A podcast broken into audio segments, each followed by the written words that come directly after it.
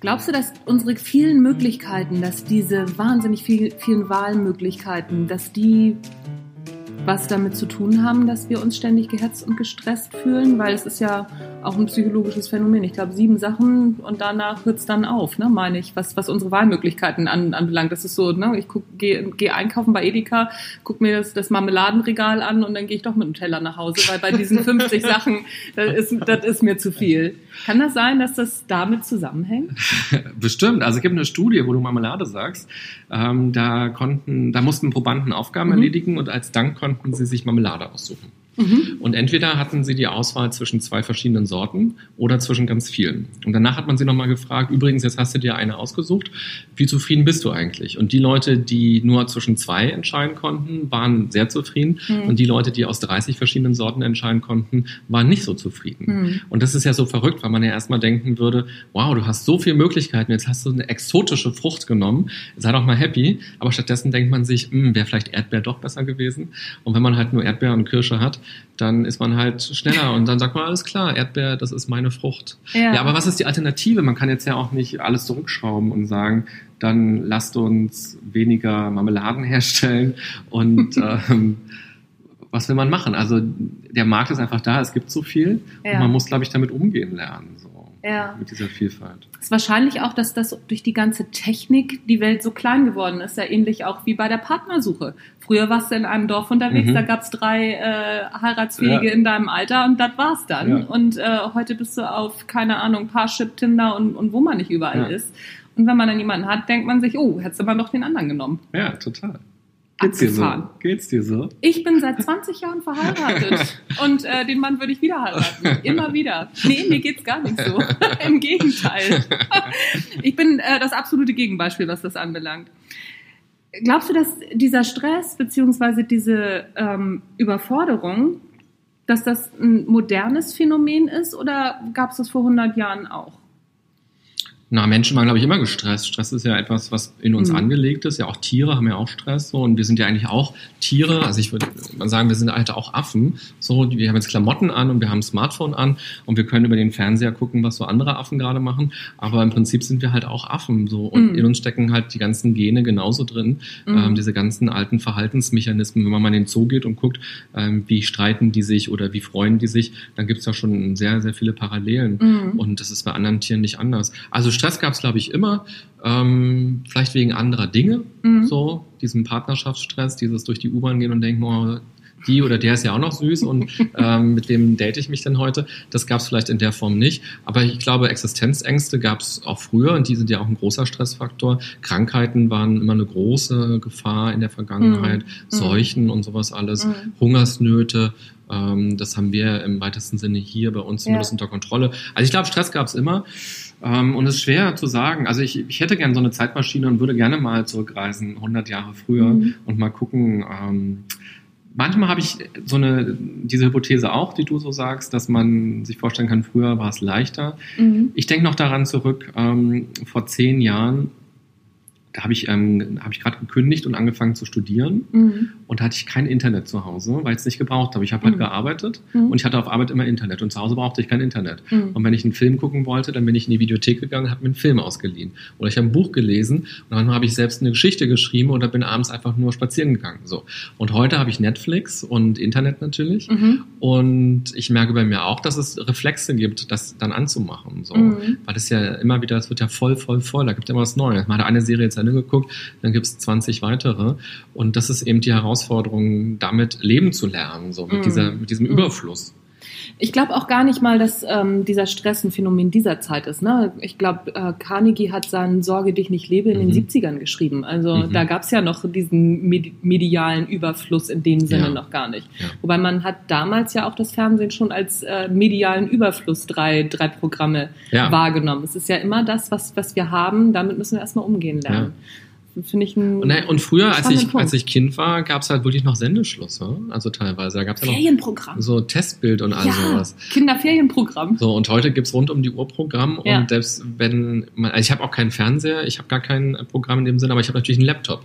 Hm. Und da ist natürlich auch rund um die Uhr Programm. So. Ja, ja, klar, klar. Wir haben auch keinen Fernseher mehr, aber wir haben auch Netflix und Amazon Prime und wie sie nicht alle Ja. heißen. Was Naja. glaubst du denn, wenn wenn wir jetzt 500 Jahre zum Beispiel in die Vergangenheit reisen würden, so ins Mittelalter oder so, ähm, und da leben würden, würde es uns da besser gehen, stresstechnisch? Nee, ich glaube, wir hätten, hätten eben andere Sorgen, das, was Mhm. du halt sagst. Ne? Also wir müssten uns überlegen, wo kriege ich morgen was zu essen her? Mhm. Habe ich überhaupt eine Chance, morgen was zu essen zu Mhm. bekommen?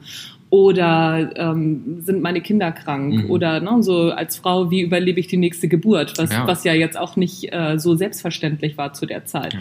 Oder ich habe gerade fünf oder sechs Kinder, welche, welches Kind kriege ich Mhm. überhaupt groß? Ich glaube, da hatten wir ganz andere Sorgen. Und wir haben schon auch ein bisschen einen Sorgenluxus jetzt. Mhm. Wir können uns auch über Sachen Gedanken machen, aber Gott sei Dank, über die wir uns früher keine Gedanken machen konnten, Mhm. wie zum Beispiel über Achtsamkeit. Ich glaube, früher hatte man keine Zeit für Achtsamkeit, zumindest nicht das Gros der Bevölkerung. Ah ja, interessant. Ich habe ja manchmal eher den Gedanken, dass man früher viele Dinge automatischer achtsam gemacht hat. Also zum Beispiel, man hatte dann eben keinen Fernseher, da Mhm. stelle ich mir vor, dann saß man halt da und strickte so. Mhm. Und dann setzt man sich halt mit dem Stricken auseinander und man ist so beim Stricken. Mhm. Ähm, oder man hat vielleicht irgendwie eine schlechte Ernte gehabt und dann hatte man plötzlich wieder Kartoffeln und dann genießt man das auch so und setzt sich damit so auseinander. Ähm, könnte ich mir auch wiederum vorstellen. Ich glaube, das ist sehr romantisch. Ja? Also ich fürchte, ich fürchte, das ist extrem romantisch. Weil wenn du dir überlegst, du hast zehn Stunden auf dem Feld gearbeitet und dann abends noch zu stricken, ohne elektrisches Licht bei Mhm. einer Kerze. Ich glaube nicht. Ich glaube, da bist du ins Bett gegangen und hast geschlafen und warst Ja. froh, dass es vorbei war. Also ich glaube, wir haben häufig eine sehr romantische Vorstellung, weil wir sehen ja die Dinge aus diesen Hollywood-Filmen. Total. Und die sind ja hm, mal so, mal so, sagen wir es mal so. Das ne? stimmt, aber mit dem Schlaf ist ja auch spannend. Also, wie lange wir Menschen uns so wach halten, obwohl wir hundemüde sind, das macht jetzt gar kein Tier zum Beispiel. Also Mhm. kein Tier sagt, oh, jetzt muss ich aber noch was Tolles machen heute, obwohl ich eigentlich müde bin, sondern die schlafen halt einfach. Ja. Und wir kommen nach der Arbeit nach Hause und denken, oh, jetzt war ich acht Stunden im Büro oder länger. Jetzt muss ich aber noch ähm, einen Film gucken und noch irgendwas anderes machen. Ja. Und wir halten uns ja ab von Schlafen. Also ich finde eigentlich die Vorstellung ganz schön, dass man keinen Strom hat und dann wird es halt dunkel und dann ich sag deinem Stromanbieter mal Bescheid. Oh je, oh je. Und dann wird es halt dunkel und dann denkt man sich, okay, alles klar, dann gehe ich jetzt schlafen. Ja. So. Ja, Ich mache das ja sowieso, ich gehe ja immer sehr früh ins Bett. Von daher Wann, wann gehst du schlafen? zwischen neun und zehn, Ah, ja, spätestens. das ist echt früh. Mhm. Siehst du, und ich bin jemand, der geht oft Mitternacht erst schlafen, weil ich denke, jetzt ist erst der Tag zu Ende. Ja, guck, aber ich stehe auch, ich stehe auch um fünf, zwischen fünf Ja. und halb sechs auf. Ja. Und ich schaffe morgens halt viel. Mhm. Und ich stehe auch gerne so früh auf. Ich finde das gut. Mhm. Mein Mann nicht, der schläft immer noch bis neun oder zehn, der kriegt dann morgens Ja. seinen Kaffee ans Bett. Wir haben da einen schönen Rhythmus gefunden. Und was mich auch noch interessiert, das frage ich dich mal, Ja. ähm, wenn wir jetzt in die Zukunft gucken würden, in 100 Jahren, glaubst du, die Menschen haben dann weniger oder noch mehr Stress? Ähm, ich hoffe ja, dass wir ein ganz anderes Gesell Gesellschaftsmodell bis dahin haben. Mhm. Ich war vor zwei oder drei Wochen auf der Utopie-Konferenz in Lüneburg von Mhm. der Leuphana Universität, wo auch Richard David Brecht war und Ulrike Gouraud und wie sie nicht Mhm. alle heißen. Und da wurden so ein paar ganz spannende Utopien entworfen. Mhm. Auch ein paar, die waren nicht so schön, aber auch ein paar, die waren ganz, wäre schon schön. Also so, ich könnte mir schon so eine Raumschiff Enterprise Nummer, dass man für das Gute oder für das Wohl der Menschheit arbeitet. Sowas könnte ich mir schon vorstellen. Ah, ja. Aber auf der Erde oder auch im, im Raumschiff? Sowohl als auch. Ah ja. Auf der Erde, da kommen sie ja her. Also so, ne? Ja. Es ist ja bei, ich weiß nicht, wie, wie gut du bei Star Trek unterwegs bist. Ähm, es ist ja halt, die Menschheit arbeitet zum Wohl der Ah. Menschheit. Ja, ja. ja ich habe ja Netflix, habe ich ja gerade schon gesagt, und da habe ich die alten ähm, Raumschiff Enterprise Folgen Siehste? geguckt. Ähm, fand ich sehr, sehr spannend. Ja, genau. Und das, äh, das finde ich, das sind auch so Ideen, die, die kann ich mir, kann ich mir ganz gut vorstellen. Mhm. Wobei manche Sachen auch nicht. Aber ich, ich denke mal, dass, dass es mehr in diese Richtung gehen wird. Ich glaube aber auch, dass wir erst noch durch ein Jammertal gehen werden. Ach echt, ja. Und Mhm. warum? Wegen irgendwas Wirtschaftlichem oder? Ähm, ich glaube, dass im Moment, wenn wir uns so im Moment diese politische Landschaft anschauen, Mhm. Dass noch Angst besteht, sich zu öffnen, mal Dinge aufzugeben Mhm. und auch mal neue Ideen auszuprobieren. Dass wir Mhm. zum Beispiel nicht für Geld arbeiten, Mhm. dass wir arbeiten für Selbstverwirklichung, Mhm. was da so passieren könnte oder dass jeder Mensch kreativ ist. Das Mhm. ist ja auch so eine, so eine These, wenn ich damit in Unternehmen antrete, ich weiß nicht, wie es dir geht, dann gucken die Leute einen schon sehr groß Mhm. an. Wie? Nein, also hier am Empfang, die sind nicht kreativ. Ja, ja. Total. Also ich kenne das auch. Auch Teilnehmer sagen das. Nee, ich bin nicht kreativ. Ja. So absolut. Ja, ja. Genau. Und das ist, ähm, ich glaube, dass es erst noch so einen kleinen Knick geben wird, weil die Leute sich das nicht vorstellen können. Aber irgendwann muss es ja dahin gehen. Mhm. Ressourcen sind endlich. Was will man dann machen? ja. Ja, spannend. Erleben wir das noch? Ich hoffe. Ja, den Knick und dann. Ich hoffe. Ich hoffe den Knick und auch je, auf jeden Fall noch das Hoch. Klar. Sonst wäre mir das zu langweilig. Okay. Ich komme nochmal wieder zurück. Ich mache jetzt nochmal wieder so einen harten Cut zu ähm, Meditation. mhm. Ähm, glaubst du, dass es zwingend so Meditation sein muss oder gibt es auch andere Möglichkeiten, wo du sagst, oh, da kann man Achtsamkeit wunderbar praktizieren? Das wären doch Möglichkeiten, die könnte man auch in den Alltag einbauen, weil es gibt ja ein paar Leute, die trauen sich einfach nicht, sich ins Büro zu setzen, die Augen mal kurz zu schließen und zu meditieren. Was könnten die machen? Ja, also Meditation ist halt immer die Frage, was stellt man sich darunter vor? Das ist ja total spannend jetzt, wenn man mal alle Podcast-Hörer, die gerade zuhören, wenn jeder mal so in fünf Sätzen sozusagen aufschreibt, ich glaube, Meditation ist das und das oder so sieht Meditation aus, Mhm. dann werden wir, glaube ich, feststellen, dass da 50.000 verschiedene ähm, Definitionen kommen werden. Mhm. Ähm, für mich ist Meditation nicht unbedingt dieses im, im Schneidersitz oder wie auch immer und dann so om oder dass man komplett weg ist oder auf irgend, also ohne Gedanken zu sein, Sondern? sondern eher, dass man sich konzentriert und einen Fokus hat. Also, dass man bei sich ist, dass man sich die Zeit nimmt, den Raum nimmt, um in Ruhe ähm, zu sein und mal eben nicht an gestern oder an morgen zu denken, sondern ans Hier und Jetzt und in sich hineinzuhorchen zum Beispiel. Also, Mhm. wie geht's meinem Körper gerade? Ähm, wie ist mein Atmen? Ähm, wo tut's vielleicht auch weh oder wo ist es angenehm?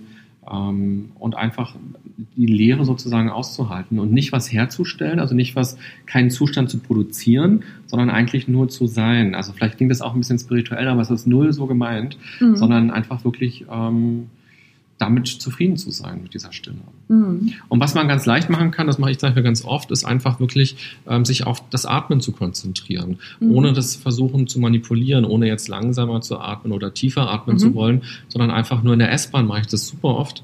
Ähm, einfach nur auf den Bauch achten, wie der sich ausdehnt, wie der wieder reingeht, ähm, wie die Luft durch den Körper strömt. Mhm. Und das entspannt schon ungemein. Und das führt einen eben auch weg von Grübeln, von Gedanken, weil es ist schwer, einerseits auf das Atmen zu achten und andererseits ähm, Horrorszenarien zu entwickeln oder so. Mhm. Also das ist eine, eine wunderbar leichte, einfache Übung, finde ich. Mhm. Okay. Und was man auch machen kann, ähm, weil das Gegenteil von Achtsamkeit ist eigentlich der Autopilot. Also, dass man halt automatisch handelt, ohne nachzudenken. Mhm. Und das fällt einem manchmal ja auch auf. Dann stellt man fest, oh, jetzt habe ich so lange über irgendwas nachgedacht, jetzt habe ich meine ganze Laune mir vermiest, so, Mhm. ich wollte auch gar nicht darüber nachdenken. Jetzt sind die Gedanken wieder da, so. Und dann war man im Autopilot. Man weiß gar nicht genau, wo hat es angefangen, aber irgendeinen Reiz gab es und dann hat man losgelegt. Und Achtsamkeit ist das genaue Gegenteil, dass man halt bewusst im Hier und Jetzt ist und äh, das nicht macht. Und was man wunderbar üben kann, ist, ähm, Gewohnheiten zu durchbrechen.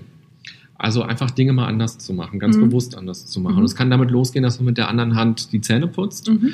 Ähm, das kann aber auch ganz komplexe Dinge können das auch sein. Einfach mal einen Mhm. anderen Weg zur Arbeit fahren oder so und Mhm. sich dazu einfach entschließen, ich mache jetzt Dinge anders. Und ich werde mir dadurch auch bewusst, dass es nicht nur diesen einen Weg gibt, Mhm. ähm, sondern dass es viele Wege gibt. Und vielleicht Ah, okay. in dem Moment, wo ich auch meine Zähne mit der anderen Hand ähm, putze, ist es auch ein anderes Körpergefühl. Also ich bin ja in dem Moment achtsam. So. Mhm. Und ähm, ich glaube, das kann man trainieren, so dass einem das immer schneller auffällt, wenn man im Autopiloten ist und man immer schneller wieder zurückkommen kann und sich sagen kann, nein, ich will jetzt gar nicht darüber nachdenken. So, das, vielleicht ist es ein Problem oder Sorgen, die man hat, die sind ja auch berechtigt und über die kann man ja auch nachdenken. Aber dass man sagt, da will ich jetzt aber nicht gerade beim Essen drüber nachdenken oder auf der Bahnfahrt oder so, sondern dann nehme ich mir heute Abend Zeit und dann denke ich mal Mhm. drüber nach über ähm, das Problem. Aber jetzt gerade soll der Gedanke nicht immer wieder kommen. Und dass man also lernt, mit seinen Gedanken umzugehen. Macht es Sinn, sich sowas auf Termin zu legen? Total. Also was man super machen kann, du hast ja ein Smartphone, Mhm. also jeder hat ja eigentlich ein Smartphone inzwischen, und dass man sich wirklich im Laufe des Tages ähm, einen Termin macht, wo es dann aufploppt oder Mhm. ähm, klingelt und wo man sich vielleicht vorher eine Frage gestellt hat. Und diese Frage könnte sein, ähm, was sehe ich gerade? Oder was spüre ich gerade? Wie geht's mir gerade? Mhm. Ähm, was kann ich gerade hören oder so? Mhm. Oder ähm, beschreibe doch mal, ähm, was gerade vor dir ist oder so. Also, dass man so eine Gewohnheitsbrecher bewusst einbaut. Mhm. Das ist auch eine ganz tolle Sache. Ja, Und umgekehrt, wenn man sich die Sorgen auf Termin legt? Ach so, ja klar, das kann man natürlich auch machen. Also ich finde es gut, weil Ja. dann ist es sozusagen, also Sorgen haben ihre Berechtigung. Mhm. Und wenn man sie immer nur wegdrängt, das ist auch gar nicht meine Strategie zu sagen, alles verdrängen oder so, Mhm. sondern zu sagen, nee, das ist ein berufliches Problem oder ein privates Problem oder Sorgen, die ich habe ähm, und ich will da genau hinschauen. Dann ist Mhm. es ja auch wieder achtsam, wenn ich sage, so jetzt in der S-Bahn fahren bringt es mir gar nichts, auf dem Weg zur Arbeit mich darüber zu ärgern, dass da irgendwas jetzt vielleicht schiefgegangen Mhm. ist oder so. Aber ich will mir heute Abend mal bewusst die Zeit nehmen und eine Stunde darüber nachdenken. Oder vielleicht auch mit einem Freund mich treffen und darüber sprechen oder vielleicht Mhm. auch zum Coach zu gehen und ich will dieses Problem Mhm. wirklich angehen und mich damit auseinandersetzen. Ja. Also ich finde, das ist auch eine Form der Achtsamkeit. Und in dem Moment, wo man einen Termin macht, ähm, wertschätzt man ja auch diese Sorgen und, Mhm. und sagt, hey, ich nehme dich ernst, aber nicht jetzt, sondern dann. Mhm. So genauso wie man ja vielleicht auch nicht will, ähm, dass die Nachbarn einfach so mal klingeln und vorbeikommen. Also gibt Unterschiede, Mhm. aber ähm, es ist schöner, wenn man sie einlädt. Mhm. Ja, ja, spannend. Also ähm, ich finde auch spannend, den Gedanken zu sagen, auch seine Sorgen zu wertschätzen. Das Mhm. finde ich einen sehr spannenden Gedanken, weil äh, auch was du sagst, häufig wird das ja immer so zur Seite gedrängt und Ja. weggedrängt und nein, ich will nichts Unangenehmes mehr fühlen. Aber das kommt dann ja mit aller Wucht zurück. Ja, total. Also Mhm. die Gedanken sind ja da und es gibt einen Grund. Mhm. So, und da muss man dann ran. Mhm. Mhm. Ja, sehr spannend. Wie managst du deinen eigenen Stress, wenn du mal so richtig, ähm, sag ich mal, eine vollgepackte Woche hast, weil die wirst du haben? Absolut. Wie machst du das? ja, manchmal gibt es so, dann gucke ich auf meinen, auf meinen nächsten Monat und denke mir, ach, der sieht ja schön aus. Ah, gut. Äh, da ist noch eine ganze Woche frei und vielleicht fahre ich da Fahrrad oder so. Und Mhm. dann von Tag zu Tag stelle ich plötzlich fest, da gibt es eine E-Mail, da gibt es einen Anruf. Ähm, kann ich da noch ein Coaching machen? Kann ich da noch einen Workshop machen oder ähm, einen Beitrag im Radio oder so? Und dann merke ich, äh, jetzt ist meine Woche futsch. So. Mhm. Und dann kann schon auf jeden Fall Stress entstehen. Mhm. Also ich liebe die Badewanne. Mhm. Ich, äh, das ist für mich total die Erholung. Mhm. Und da bin ich auch nicht nur 20 Minuten drin, so wie es auf der Packungsbeilage von dem Badezusatz steht, sondern ich bin da so lange drin, bis das Wasser zu kalt ist und ich rauskommen muss. Ähm, ich liebe das. Also ich schlafe danach besser.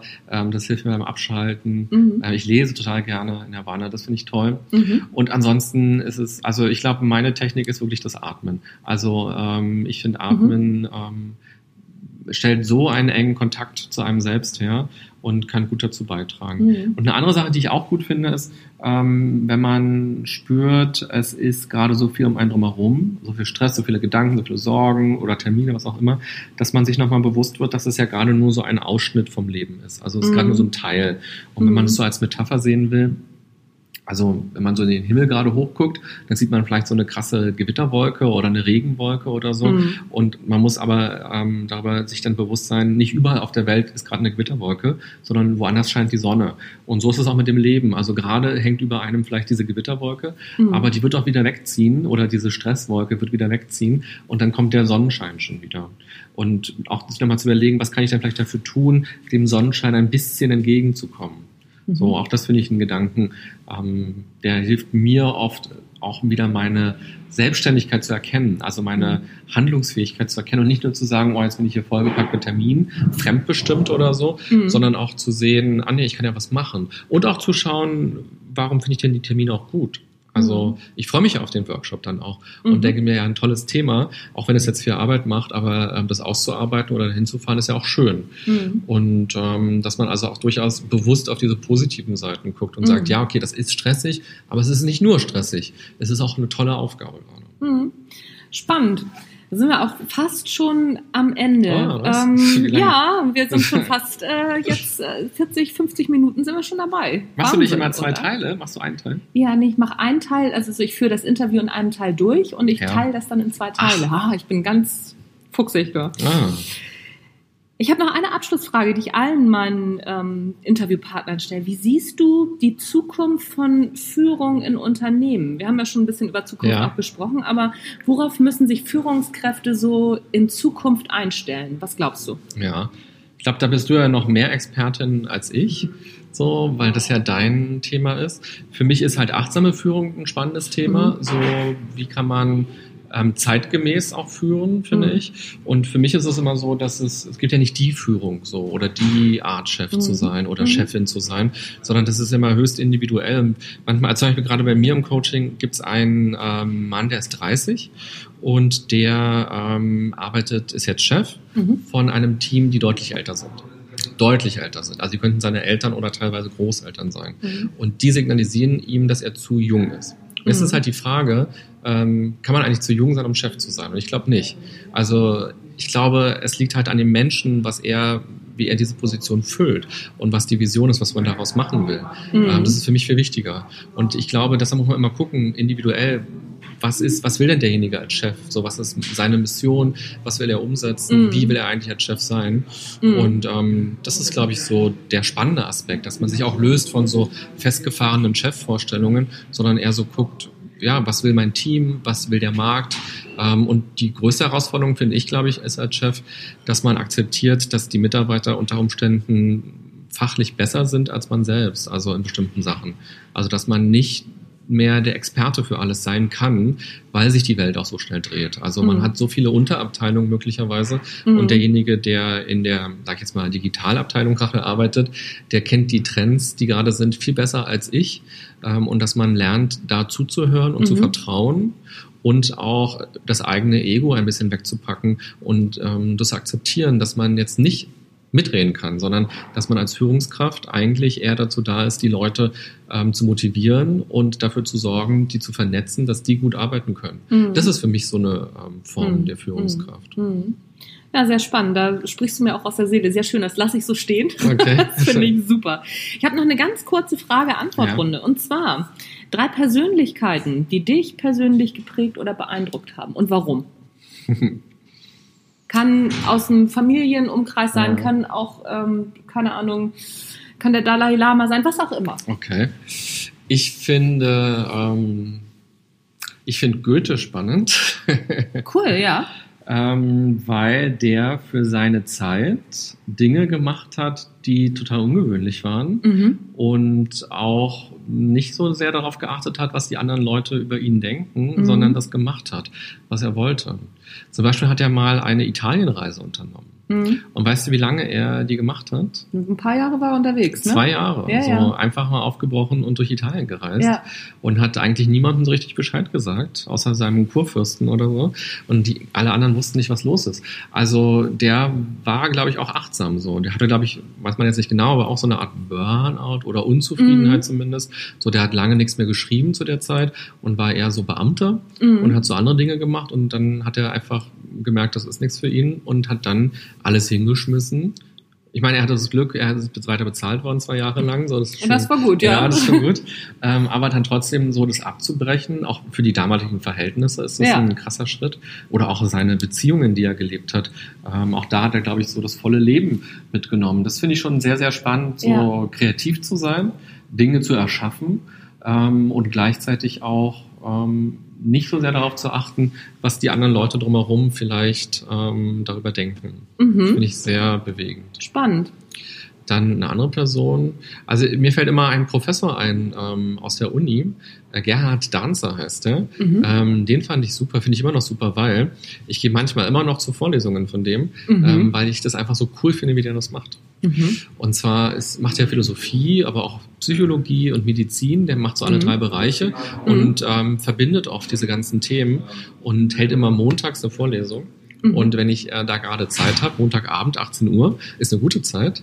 Ähm, und wenn ich Zeit habe, dann fahre ich immer zur Charité in Berlin und ähm, höre mir diese Vorlesung an und nehme da ganz viel mit. Und der hat einfach eine coole Art. Der erzählt ganz toll. Der erzählt diese Geschichten, diese Lebensgeschichten und diese Theorien ganz toll Mhm. ähm, diese Philosophien ganz toll. Und ich finde, er hat auch eine schöne Art als Mensch. So. Also ich Mhm. finde ihn sehr bewundernswert. Mhm. So. Cool. Cool. Haben wir auf jeden Fall, wenn wir in Berlin sind, demnächst was vor, montags abends Ja. 18 Uhr. Ja. Und der dritte wolltest du noch? Ach, schwer. Ja, muss nicht, wenn du sagst, das Die finde ich schon Reicht. beide Ja. ganz toll. ja, ist doch super. Drei Bücher. Fachbuch, Führung, Sachbuch oder Filme, die jeder mal gelesen bzw. gesehen haben sollte. Ah, ja. Also auf jeden Fall ähm, Harold and Maude Sehr gut. Äh, den Film finde ich super. Also ich bin damals über den über über den Englischkurs in der Schule auf diesen Film gekommen. Mhm. Äh, Frau Döge ähm, hat uns den gezeigt und die Musik fand ich toll von Cat mhm. Stevens und die Geschichte, wie sie erzählt ist und das finde ich toll. Und zum Beispiel es gibt einen Song ähm, aus dem Film. Ähm, im Sinne von, du kannst machen, was du willst. If so. you want to sing out, sing out. Genau, genau. Und du kannst alles machen, was du willst und du kannst es auch wieder rückgängig machen, mhm. heißt es dort. Und mhm. das ist immer der Abschlusssong von meiner Radiosendung. Also mhm. jeden Sonntag am Ende der Radiosendung spiele ich diesen Song, ah, sehr schön. Ähm, weil ich das so eine tolle Message finde. Ja. Also man kann alles machen und wenn man, wenn es halt nicht geklappt hat, dann macht man halt wieder was anderes so. Oder mhm. auch Don't Be Shy, so ein anderer Song, der da so drin ist. Mhm. Ähm, das erlebe ich zum Beispiel auch immer, ähm, wenn so bei uns Praktikanten zum Beispiel sind im Sender, dass die oft sehr schüchtern sind. Mhm. Und ich denke immer, Schüchternheit bringt niemandem was. Mhm. Ähm, don't be shy. So, ähm, frag, was du wissen willst, zeig mhm. dich, äh, zeig, wer du bist, was du für Ideen hast, mhm. weil sonst hast du nichts davon und wir haben auch nichts davon. Ähm, und ich glaube auch im Berufsleben, so, es bringt gar nichts, schüchtern zu sein. Ich glaube, man muss einfach ähm, ja. sich trauen und mutig sein, so ja. über den inneren Schweinehund da so rüber zu springen und was zu machen. Mhm, cool. Also das finde ich cool. Dann ähm, aus meiner Kindheit ist Alf jemand, den ich total, ähm, mhm. weil der mal so anders war. So, der war nicht angepasst, der war witzig, ja. der ist gegen den Mainstream gewesen, der hat Dinge gesagt, die man nicht so sagt. Den, der hat mich als Kind, da war ich so wie alt war ich da so? Acht, neun, zehn oder so. Ähm, das war so ein Vorbild und den finde ich immer noch cool. Okay. Ja, cool, abgefahren. Aber Katzen findest du in Ordnung, oder? Ich finde Hunde besser. okay. Ach, und ein Buch. Ja. Äh, hatte ein Buch. Ich mag ähm, von Erich Kästner gerne Fabian, spielt mhm. in Berlin mhm. ähm, und finde ich gibt einen ganz tollen Einblick über das Berlin von vor 80, 90 Jahren quasi. Mhm. Ähm, das ist total spannend und mhm. diese, dieses unmoralische Berlin und ähm, so, da würde ich auch gerne in die, in die Zeitmaschine steigen und mal so durch die Straßen laufen. Da wäre ich dabei. Wie das so aussieht und so, das finde ich spannend. Das ist abgefahren gewesen. Ach, übrigens, da fällt mir ein, Achtsamkeit, ähm, jetzt äh, breche ich zwar natürlich dein Format. Egal, mach nichts. Weil äh, Berlin, ich bin ja Berliner ja. und ähm, ich sauge alles auf Geschichten über Berlin. Und wenn ich jetzt durch, durch Berlin Mitte laufe, durch dieses alte Berlin sozusagen, mhm. habe ich ganz viele Bilder im Kopf, wie es früher aussah. Und das ist eigentlich auch durch Achtsamkeit entstanden, weil ich immer geguckt habe, ah, wie, wie heißt die Straße eigentlich so, warum heißt die so? Oder dieses Haus, das sieht ja komisch aus, da habe ich irgendwie gegoogelt, warum heißt, warum sieht es so aus, wie es mhm. aussieht, oder was ist hier mhm. passiert? Und ähm, das ist, finde ich, auch eine Form der Achtsamkeit, weil du vorhin gefragt hast, wie kann man Achtsamkeit leben? Nur bei Meditation? Nee. Auch sich damit auseinanderzusetzen, was um einen herum ist. Und auch mhm. der Wohn Wohnort, mhm. wo man wohnt, bietet so viele Möglichkeiten, genau ja. hinzuschauen und nachzufragen und da auch Achtsamkeit zu leben. Das ist doch ein schönes Schlusswort. Das, genau das lasse ich so stehen für die Städter. Ne? Lauft durch eure Stadt, macht die Augen auf, weil auch Hamburg bietet ja so viel Tolles und egal wo, wo ihr, wo ihr wohnt, das ist der Hammer, was da alles los ist und was für Geschichten die einzelnen Gebäude haben. Mhm. Das stimmt. René, ich danke dir für deine Zeit. Es hat wahnsinnig viel Spaß gemacht. Mir hat es auch Spaß gemacht. Und ich bin Dank. gespannt, wie dieses Interview ankommt. Vielen Dank, René. Danke für deine Fragen.